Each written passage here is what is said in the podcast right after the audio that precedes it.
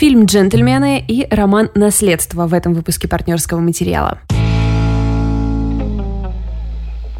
Привет, Валя. Привет. Привет, Лида. И привет, ребята. Классный февраль, вот что я хочу сказать. Много хорошего контента. Ну, я согласна, да, февраль действительно неплохой. Я на самом я... деле... Э, да, mm-hmm, мы опять записываем да. дистанционно, поэтому, пожалуйста, уже привыкните к тому, что мы перебиваем друг друга. Нет, мне, кстати, кажется, что у нас сейчас нет задержки, это мы просто не, не чувствуем вайб. Давай. Давай настроим заново. друг на друга. Ну уж нет, мы слишком далеко зашли. Хорошо. А, давай, я уступаю тебе. А, расскажи о своих ощущениях.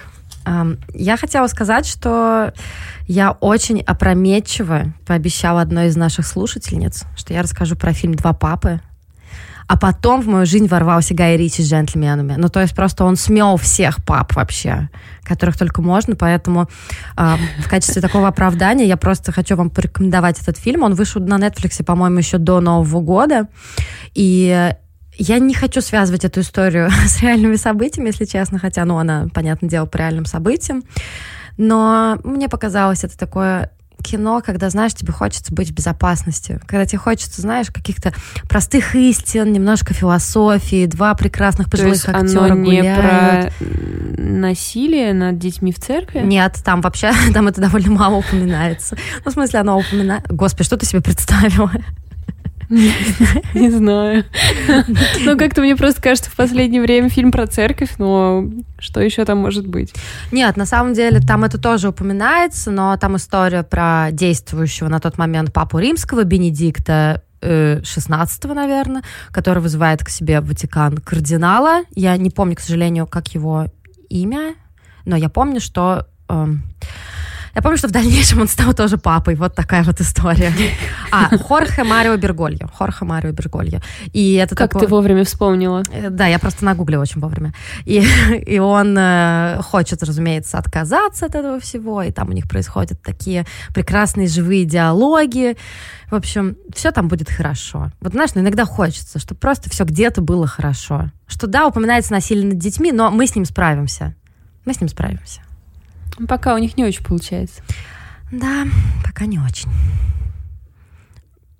Просто такая минута молчания. Валь, ну расскажи, расскажи ты, расскажи ты про свой февраль. Почему ты довольна?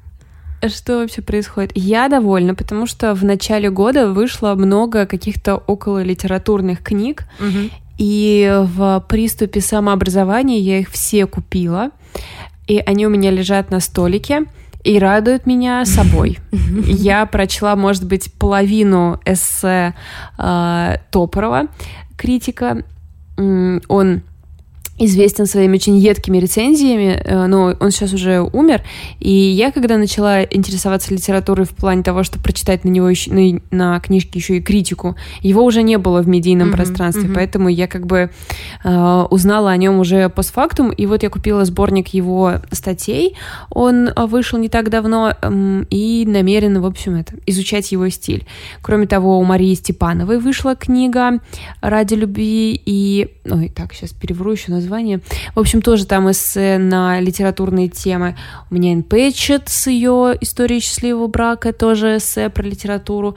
И Вирджиния Вульф «Моя комната». И, в общем, хожу я между этими книжками и фантазирую, как когда я их все прочитаю, какая я буду умная и просвещенная.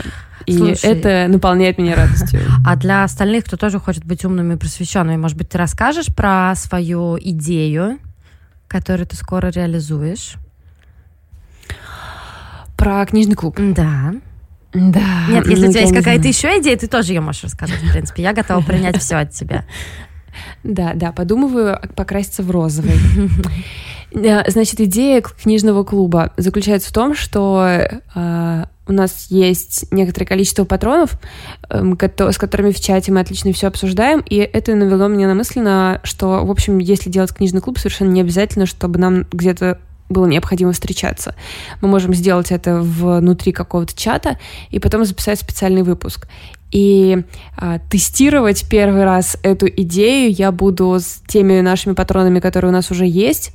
А, все они бесплатно получат этот доступ, и мы с ними как-то по-семейному запишем первый выпуск, так что где-то в первых числах марта будьте готовы услышать первый выпуск книжного клуба. Он будет посвящен книге «Там, где раки поют» Дели Оуэнс, которая, по-моему, нравится пока ну, практически всем, кто ее сейчас читает для клуба. Валь, мы такие вот затейницы вообще. Такие Это мы правда. затейницы. Так, да. правда. Энергии в нас просто тьма. Бьет ключом. Какой бы еще, Эх, какой бы еще так. банальную фразу придумать? Да. ну хорошо, давай, давай тогда перейдем давай. просто к делу. Чем мы ходим вокруг да около? Я хочу рассказать о джентльменах. Ну вот так вот, да. Я знаю, что уже просто все везде, мне кажется, про них прочитали, но я не могу просто обойти этот фильм, потому что э, он абсолютно очаровательный. Э, для тех, кто совсем не знает, что это такое, это первый за 12 лет гангстерский фильм Гая Ричи. Того самого парня, которого мы знаем и любим по таким фильмам, как «Карта денег. Два ствола», «Большой куш», э, «Револьвер» и какой-то там рок-н-ролльщик еще, да, вот с его так называемым фирменным стилем. Как мне кажется, после 2008 года Гай Ричи куда-то пошел не туда немножко и стал снимать, перестал, короче, снимать фильмы, которые мне нравятся. Это возмутительно. Я не знаю вообще, о чем он думал, если честно. Но потом у него был Шерлок Холмс, если вы помните. Насколько я знаю, многие его любят, но не я. Ну вот не зашел он мне. Я даже, я даже расстраивалась. Да что-то как-то было еще перегрето, перегрето немножко Шерлоком Холмсом-то. Ну, типа, чё? Три ну... сериала идет, несколько фильмов, ну, не знаю. Ну да, сериалов там действительно было много, и Шерлок BBC, и Элементарно, и чего только не. А, потом он взялся за агентов Анкл, которые тоже не слишком мне понравились, несмотря на то, что, наверное, должны были бы. Не знаю, ты смотрела их? Да, я помню, что я смотрела, но они были классные, но не такие классные, как просто переворачивающие твое сознание какой-нибудь карты деньги, блин. Ну да. До сих пор люди цитируют их. Ну, понятно, что да. с агентами Анкл ничего подобного случиться не могло. Вот, а потом было два фильма, про которые я не знаю, хочет ли Гай Ричи вообще вспоминать. Это «Меч короля Артура» и «Аладдин». Угу. Алладин, да. Ну, знаешь, мне кажется, это тот случай, когда ипотека по дачному домику у океана подприжала, и он такой, ну что ж, пока у меня нет идеи, я пойду сниму Алладина. Ну, прям веет от этого решения какими-то вопросами недвижимости. Да, давайте не будем забывать, что у Гая Ричи аж пять детей, и два из них, двое из них от Мадонны, конечно, но трое не от нее. И поэтому есть вероятность, что, я не знаю, там, может быть, он проспорил, когда они играли в Дженгу или еще что-нибудь такое. Вот если ты сейчас, пап, проиграешь, ты, блин, экранизируешь Алладина. Вот делай, что хочешь вообще. А как бы слово пацана, вы сами понимаете. Слушай, у тебя такая милая фантазия, когда ты начала говорить про пятеро детей, я подумала, что ему не хватает на алименты, а ты представила это как милую просто семейную игру. Да, я вот слишком мила иногда. Но не суть. А, давайте поговорим о джентльменах и вообще, почему же они мне так понравились? Собственно, в чем там суть? Очаровательный просто и такой немножко щеголоватый молодой человек по имени Микки Пирсон, которого играет просто блестящий Мэтью МакКонахи, он король мира, который продает марихуану в Англии. То есть у него просто крупнейший бизнес. Он очень любит свою жену, действительно очаровательную. Мне кажется, многие эту актрису видели в «Аббатстве Даунтон», если кто-то смотрит «Аббатство Даунтон». Я просто, к сожалению... Это я. Нет. Ну, хорошо, тогда ты ее сможешь узнать. Для меня она была просто очень очаровательной женщиной. И он очень не любит другие виды преступной деятельности, у него есть свои принципы, он не одобряет торговлю героином, он не одобряет там работорговлю, бордели и все прочее. Ну, то есть такой парень как бы неплохой.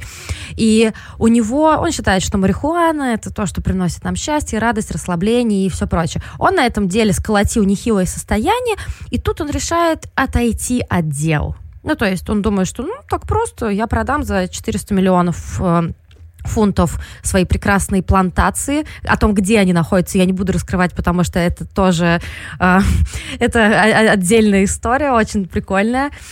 И не так-то просто. Как ты думаешь, что происходит, если ты король марихуанного мира в Англии и хочешь отойти от дел? Как ты думаешь? Ну, видимо, видимо, тебя попытаются убить. Да, не происходит на самом деле ничего хорошего. И как он пытается из всех этих дел выкрутиться, мы, собственно, смотрим в «Джентльменах». И самое классное, что главный герой там, как мне кажется, даже не Микки Пирсон, а его помощник, как это называется, консильери, наверное, его правая рука Рэй, который играет, которого играет Чарли Хэном. И мне кажется, что этого парня преступно мало снимают. То есть он снимался, я его видела в древнем-древнем фильме «Хулиган» или хулиганы зеленых улиц, как-то так. Он играл, собственно, у Гая Ричи в «Мече короля Артура», а потом больше я его особо нигде и не видела. Хотя мне кажется, что он максимально крутой, и тут он играет, знаешь, такого чистюлю в очках, в общем, с внешностью плюшевого мишки, в таких теплых кардиганчиках, который при необходимости может э, делать дела жестко. Класс, класс. Я очень люблю таких героев. Но это немножко клише, да, но оно такое забавное. Ну, слушай, про клише вот тоже отдельно скажу, немножко перепрыгну, но тут дофигища клише. Тут клише не только там на самого же Гая Ричи, но в целом на какие-то гангстерские британские фильмы. И это неплохо. И этим самым, если честно, фильм «Джентльмен» мне больше напоминает не «Карта, деньги, два ствола и небольшой куш». Я попозже скажу, почему не надо ждать этого от «Джентльменов». А знаешь, какой фильм? Ирландца. Мне он очень напомнил ирландца. И, знаешь, и не потому, что он идет там три часа, он идет не три часа. И не потому, что там он как-то похож сюжетный или тоже о бандитах. Нет. Просто, когда мы обсуждали ирландца, и когда я его смотрела, я думала о том, ну, вот так только Мартин Скорсезе, конечно, сейчас может, да, больше себе никто не позволит снимать такое кино. И тут тоже, знаешь, такой кивок, точнее даже, наверное, поклон в сторону определенной эпохи, эпохи вот этих фильмов Гая Ричи. Ну, кто сейчас, ну, я не знаю, может позволить себе снять фильм там с некоторым количеством расизма? Но мне кажется, я не знаю, наверное, так уже не делают. Вряд и ли. у тебя, да. у тебя должен быть какой-то бэкграунд, чтобы ты смог это э, сделать так, чтобы, во-первых, не быть обвиненным в расизме, а во-вторых, как-то суметь это обыграть, и чтобы все поняли, ну да, что это, что это остроумно, что это юмор. Ну, то есть и определенная репутация и доверие. Конечно. Есть, что, чтобы люди понимали, как, что твоя мотивация, что у тебя нет э, дурного в голове. Да, то есть ты... Э, я понимаю, что это такая тонкая, немножко скользкая тема, но, грубо говоря, ты условно делаешь референсы на ту эпоху, когда в этом не было ничего такого. И то, как он это обыгрывает, это, это тоже очень интересно. А, Вообще, надо сказать, что да, это гангстерский фильм, но разборок тут маловато. На кулачках тут мало выясняют отношения. В основном, знаешь, такие словесные пикировочки. И... Ну, хотя бы смешные. Они отличные, они отличные, на самом деле. Я смотрела в дубляже, потому что не было, к сожалению, сеанса, который бы мне подходил по времени, но даже в дубляже, который, кстати, неплох, ну, я так смеялась нормально так. Было довольно смешно. И знаешь, что касается героев, тут тоже очень забавно. То есть Микки Пирсон, которого играл Мэтью МакКонахи, он пытается избавиться от репутации босса, который там, знаешь, такой жестокий, морает руки, убивает людей, он предпочитает вместо этого разговоры. И он поступил в Оксфорд, он американец, который поступил в Оксфорд, но не окончил его и вместо этого занялся наркоторговлей. И тут просто нельзя его не сравнить с самим Гаем Ричи, потому что Гай Ричи тоже получил хорошее образование, но, точнее как, попытался его получить, но не окончил. Он тоже был связан с торговлей травкой, он сам об этом неоднократно говорил, что там в каком-то юности, в подростковом возрасте он подрабатывал таким образом. Ничего себе. Да, но он сказал, ну, я, похоже, не очень хороший наркоторговец, займусь-ка я кино. Ну, да, это классно, я ничего не говорю. И каждый персонаж там по-своему очаровательный. Я особенно хочу отметить небольшую роль Колина Фарова, который там играет такого тренера-боксера, а, у которого в зале собираются, знаешь, такие ребята в клетке, в таких спортивных костюмчиках, кепочках, и он пытается их научить быть хорошими ребятами. Это О. просто очаровательнейшая компания, супер крутая роль у Колина Фаррелла. Я была в абсолютном восторге. И, кстати, что касается костюмов, то это кино для всех любителей твидовых костюмов, галстучков, нагрудных платков и всего прочего, потому что сделан он очень стильно и максимально круто. Я вообще даже на самом деле уже хочу сходить на него второй раз. Я хочу сходить на него не в дубляже, а с субтитрами, потому что мне кажется, что так я, возможно, буду смеяться еще больше. Но знаешь, кстати, насчет костюмов, это все настолько хорошо сделано и сопряжено со звуком, что мы даже слышим скрип кожаной куртки одного из героев. О, То есть он там поворачивается, класс. и мы это слышим, и я прям, а, как, как хорошо, как хорошо. И чей же скрип кожаной куртки мы слышим? Хью Грантом, который, между прочим, там играет одну из главных ролей такого хитрого детектива. Он ему удается mm-hmm. достать информацию против Микки Пирсона. Ну, то есть, как обычно это бывает в фильмах Гая Ричи, немножко запутанные сюжетные линии, но ближе к концу мы понимаем, кто есть кто, что произошло, и э, но не ждите того, что вы выйдете из этого фильма, и у вас будет то же самое чувство, которое было после «Большого куша» и тех же «Карты, деньги, два ствола». Ну, потому что это просто невозможно. Я прекрасно помню, когда я первый раз посмотрела «Большой куш», это было еще до «Карт, деньги, два ствола», и я была просто в шоке от того, что реально так можно снимать кино.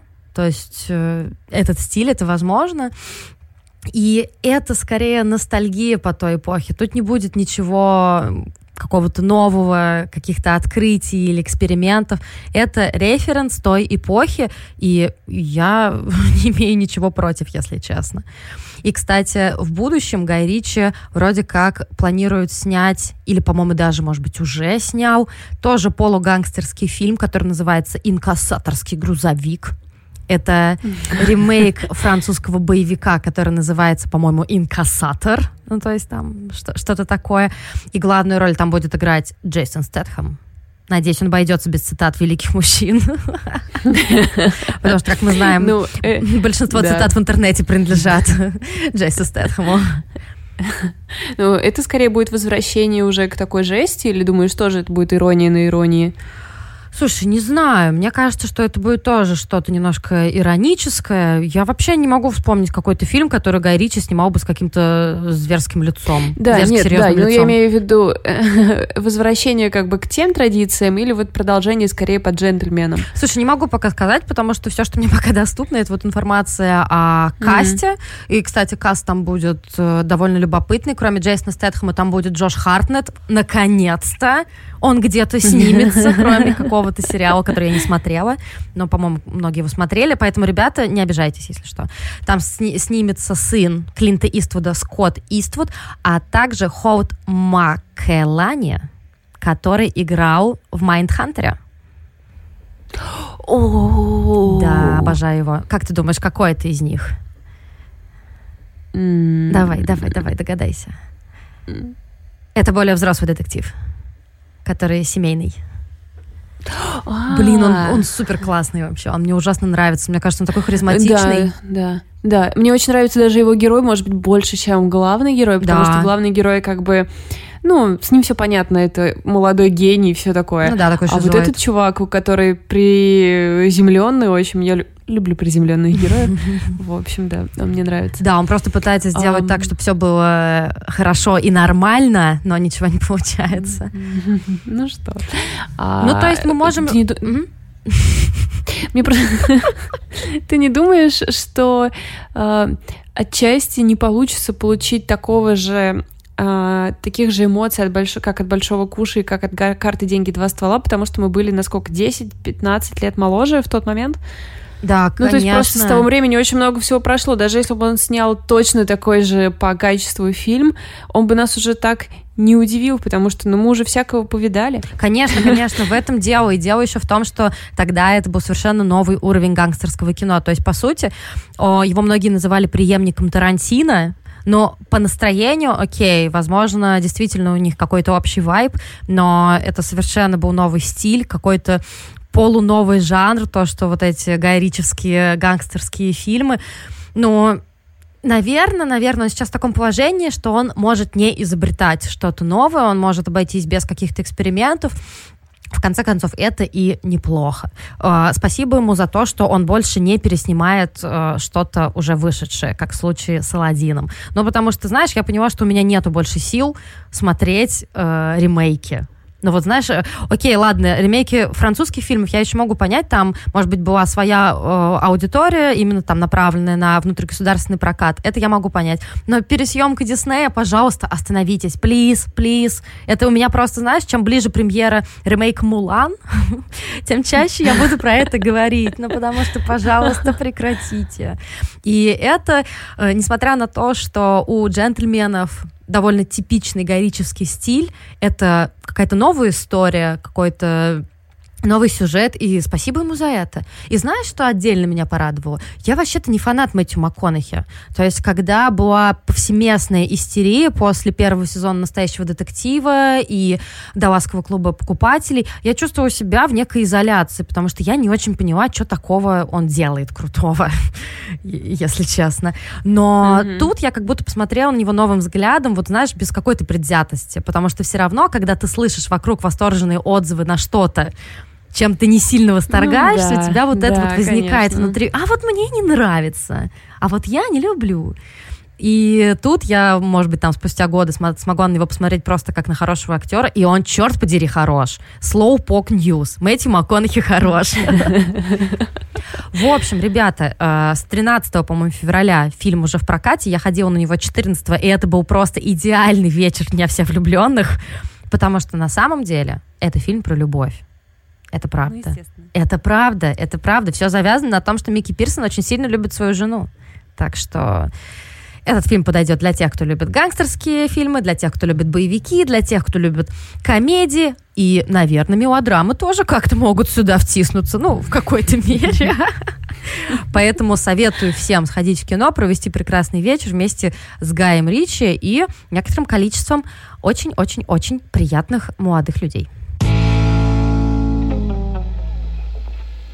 Я вроде как возвращаюсь на успешный трек, по крайней мере, книга этой недели меня очень порадовала. Это роман «Наследство» э, норвежской писательницы Вигдис Йорт. Ее сдала Эксма в переводе Наумовой. Скандинавская литература. И...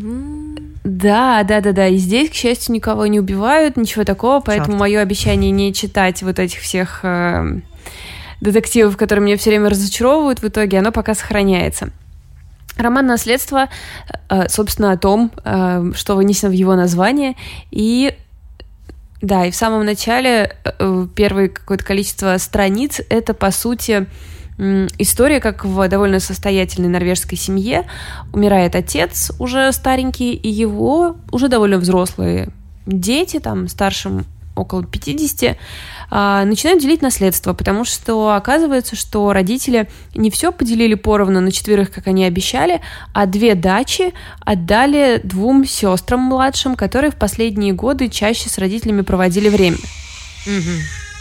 И первая часть книги мы видим собственно, вот эту историю про наследство, что э, умирает отец, и его взрослые уже дети, там около 50 старшим, э, начинают делить наследство, потому что оказывается, что завещание не, как им обещали, делит все на четыре части, а две дачи, которые всем достаточно дороги, они находятся, ну, я так поняла, что это два удачных участка и два дома, которые стоят рядом друг с другом, они отошли двум младшим дочерям которые общались с родителями в последние годы ближе, чем двое других детей старших, дочь и сын. И э, это очень задевает, собственно, сына, потому что он считает, что это несправедливо, все должно быть поделено поровну. И э, история ведется от лица самой старшей сестры э, Берглио... Берглиот. Я, возможно, добавляю некоторое количество гласных Бер... Ах, блин, Берглиот. А, она, а, повествование ведется от ее лица и очень сильно напоминает автофикшн по подаче. Mm-hmm, То есть mm-hmm. это какое-то очень-очень а, личное, это практически исповедование, это поток ее сознания. Очень классно написано, если вот сейчас на секундочку остановлюсь на стиле, потому что он такой какой-то кружевной, она очень часто как-то немного возвращается, говорит то, что уже произносила, но это очень здорово выглядит, и это очень такое какое-то очень предельно искреннее повествование. Кроме того, мне очень... Так, сколько слова очень я уже рассказала. А, симпатично, что главные герои здесь взрослые люди. Главная героиня 50-летняя женщина, у которой проблемы с родителями, у которой там брак за плечами, но при этом у нее уже взрослые дети, у нее есть внуки, у нее есть пристрастие к алкоголю, а, какой-то ее любовник, с, которым у нее какие-то просто уютные отношения, не на разрыв, а просто она к нему ездит на дачу. Вот. Как вы понимаете, дачи занимают очень большое, видимо, э, место в норвежской культуре. Ну, может быть, может быть, у них там какие-то детские воспоминания с этим связаны. Ну да, безусловно. Ну, в общем, вот вначале ты читаешь про эти дачи, и это как-то даже забавно, потому что все, ну, очень серьезно к ним относятся. А, и э, мы понимаем, что в семье произошел разлад, и очень быстро мы догадываемся, что вот эта Берльгьот, главная героиня, а, я, ну, видимо, она была совращена отцом э, Господи. в детстве. Но мы не знаем как бы прям подробности-подробности, их мы узнаем вообще только в самом конце, и то не в деталях, ну, в принципе, тут какие нам нужны вообще еще детали. И она много лет назад порвала с родителями отношения после того, как сказала им об этом. Потому что они ей не поверили. И... Ну, то есть отец ей тоже не поверил. Ну, в смысле, да. Да, да, да. Он сказал, что ты, ты хочешь внимания, ты нас оболгала. А, и соответственно, вот он умирает, и ей приходится снова включиться во всю эту историю, чтобы поддержать брата, которого тоже оставляют без наследства, у него тоже претензии к отцу, и, в общем, вот они с одной стороны, две другие сестры, которые, в общем, не поверили им, которые остались с родителями, они с другой стороны. И начинается ковыряние старых ран. А, теперь, то есть это, это что касается сюжета.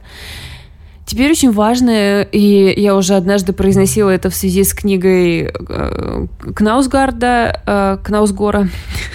Но они не могли Черт попроще придумать имена. Господи, почему у них да всех имена просто. как название мебель в Икее? Что такое вообще? Это реально. Потому что название мебель в Икее да это имена.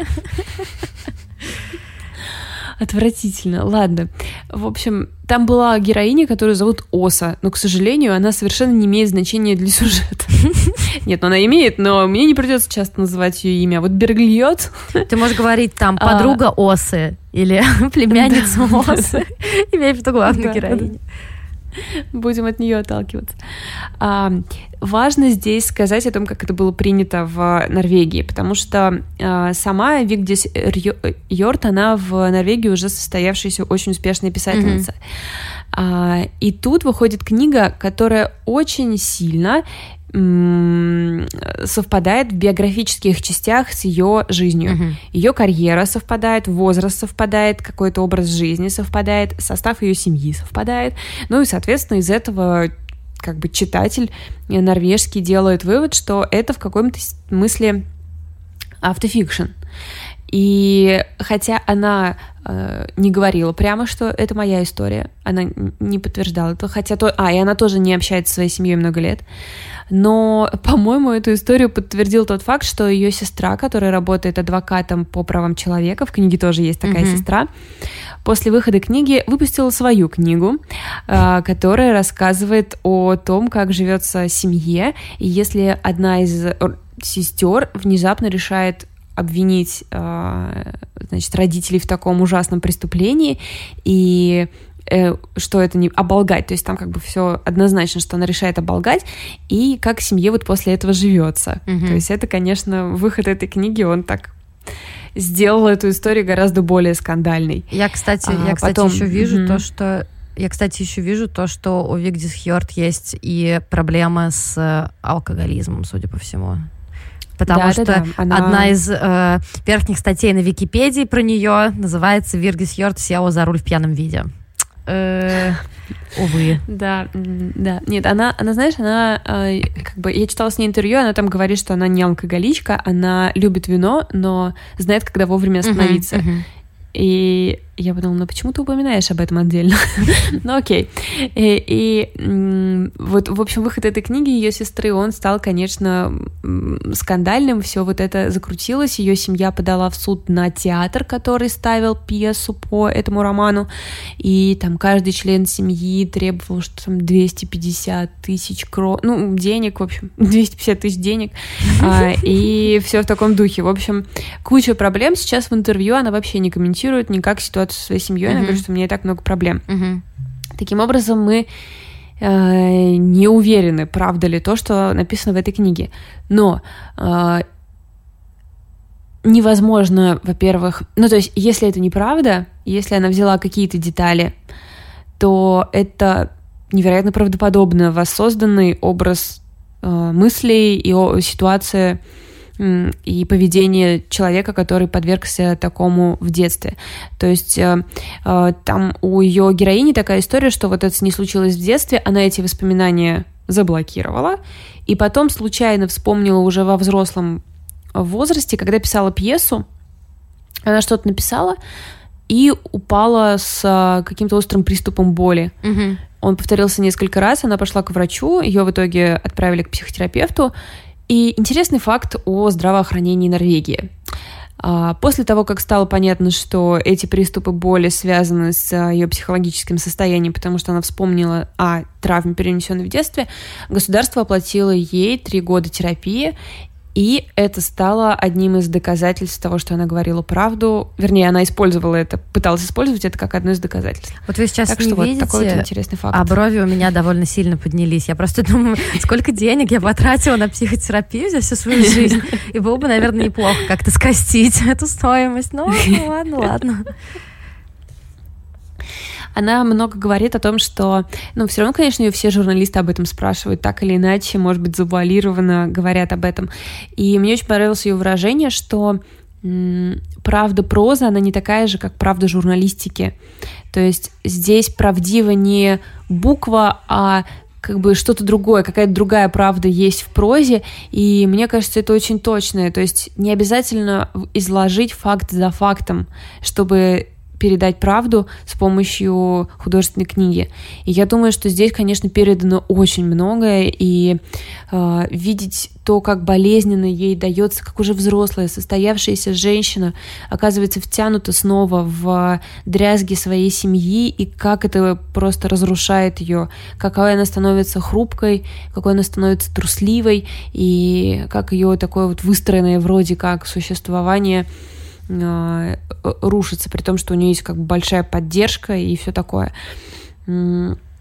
Она у тебя легко, такая сложная тема, она легко у тебя шла? Очень-очень, да, очень легко. Ну, опять же, вот мне кажется, в первую очередь из-за этого замечательного стиля письма, э, ну, правда, великолепно. Мне было так приятно э, следить за ней, как будто бы вот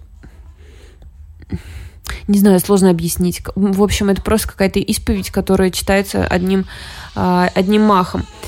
А, мне показалось очень интересным рассуждение ее о жертве, агрессоре и о других как бы предателях этой истории, потому что в какой-то момент она начинает жалеть своего отца, вернее, не в какой-то момент, она всегда немножко жалеет своего отца. Она иногда говорит вроде, я вижу, почему он, там, типа, почему он так поступил, например как бедный отец. То есть она говорит, что его внутренние там состояния, его какие-то демоны были такие ужасные, что ей жаль его. И в целом в итоге оказывается, что как будто бы преступление ее матери, которая решила ей не поверить, а, и там описано это абсолютно там абсолютно душераздирающее решение принимает ее мать, э, исходя из собственных, э, собственной выгоды. Mm-hmm. В какой-то момент в детстве она подталкивает ее к тому, чтобы вспомнить, что, возможно, с ней было что-то не так. Когда во взрослом возрасте она вспоминает, отказывается от, от нее. И как будто бы вот это преступление матери ранит ее еще сильнее. Она боится свою мать как будто бы еще больше. Она зависима от нее как будто бы еще больше. И это очень такое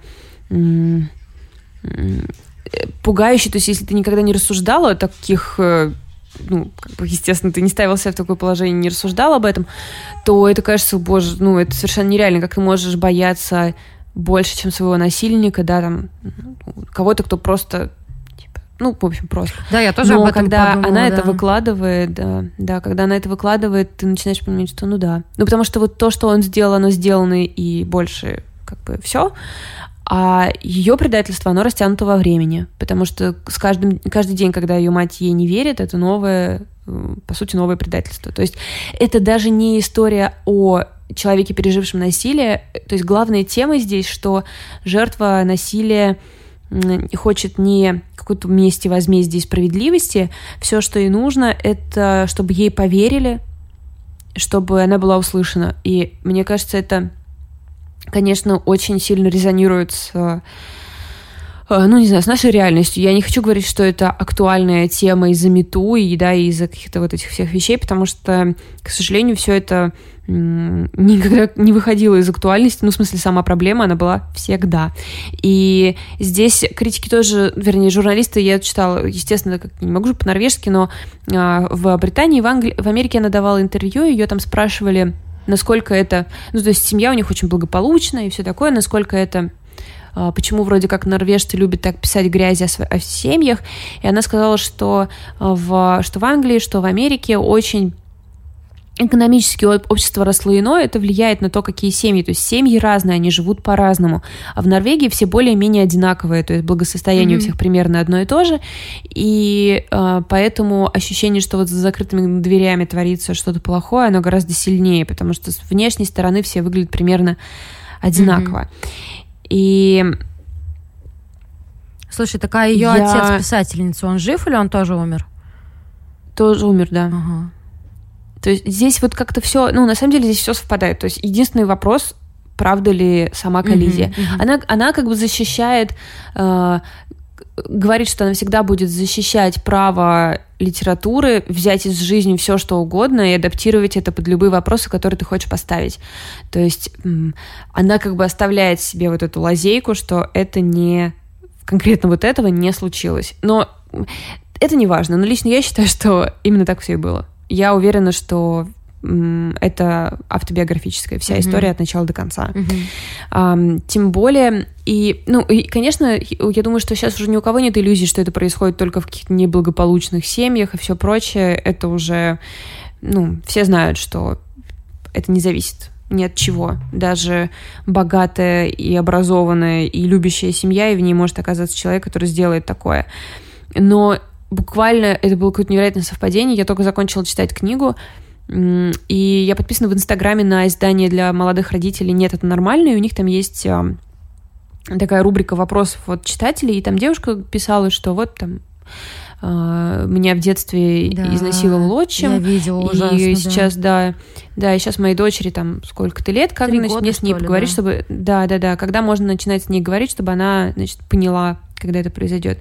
И я зашла в комментарии, и... А, и она там отметила, да, что она своей семье рассказывала, по-моему, да, и что ей не поверили, по-моему, была такая э, фраза. Но mm-hmm. в любом случае я зашла в комментарии, и там было столько девчонок, которые написали да, мне тоже не поверили. Там. Mm-hmm, я сказала своей mm-hmm. семье, мне не поверили. Или я сказала своей семье, мне поверили, но все ведут себя, как будто ничего не произошло.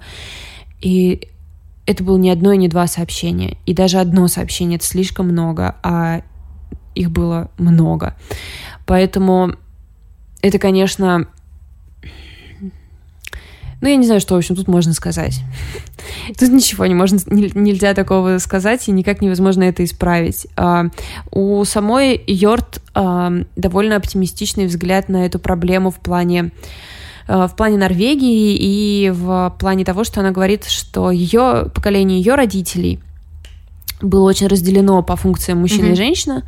Сейчас в Норвегии отчасти законодательно-принудительно ну, то есть какое-то время назад это было законодательно и принудительно, сейчас это совершенно в порядке вещей, что оба родителя делят заботу о своих родителях, о своих mm-hmm. детях. И она говорит, что теперь для, для молодых отцов тела их дочерей это не а, как бы сказать, не mm-hmm. шок. То есть они с самого их рождения меняют им подгузники, моют их, кормят их, и тела их дочерей не становятся для них э, ну, ты типа не можешь сексуализировать mm-hmm. э, тело, которое выросло у тебя на глазах, за которым ты ухаживал в младенчестве. Честно говоря, я никогда не слышала ни от кого такого аргумента, и не знаю, насколько это типа с научной точки зрения, ну, правда, что это может сократить количество ну, да, это, это звучит сейчас немножко странно, что типа, я не знаю, ну то есть потенциальный насильник, педофил такой, типа, а, нет, ну я привык к телу своего ребенка, поэтому, пожалуй, я не буду его насиловать. Мне кажется, что тут скорее более да. важный вопрос, это рассказывать о сексуальной безопасности своим детям, и опять же в том же трейде, про который ты говорила на Нэне, я прочитала комментарий одной девушки, которая говорит, ну, слушайте, если вашему ребенку там сколько, 3-4-5 лет, зачем ему так рано про это рассказывать? Не надо, никто не будет, никто не будет его там или ее трогать, зачем. И ей совершенно О, резонно ответили, что вы живете, ну что-то типа вы живете в мире иллюзий, и не надо думать о том, что пока там, не знаю, у него не настал момент полового созревания, к нему никто не будет дотрагиваться. Но, как бы то ни было, хорошая новость заключается в том, что сейчас есть и на русском языке много и блогеров, и блогерок, которые рассказывают про сексуальную безопасность для детей. Там, по-моему, я не помню, к сожалению, фамилию, э по-моему, там была девушка-психолог, которая рассказывала про правила руки, что-то такое, да, было?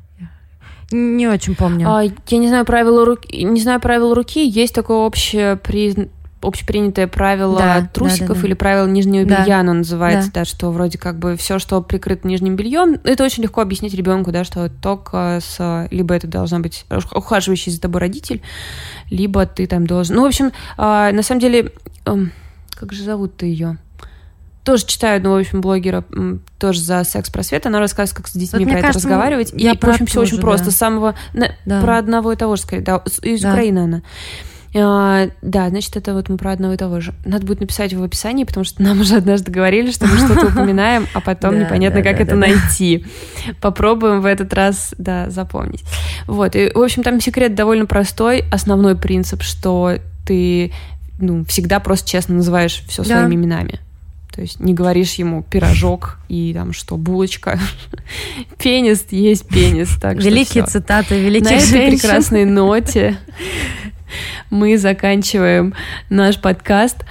Э, спасибо, что послушали. Приходите в комментарии в Инстаграме, давайте все это обсудим. Я очень надеюсь, что многие прочтут эту книгу и захотят ее обсудить.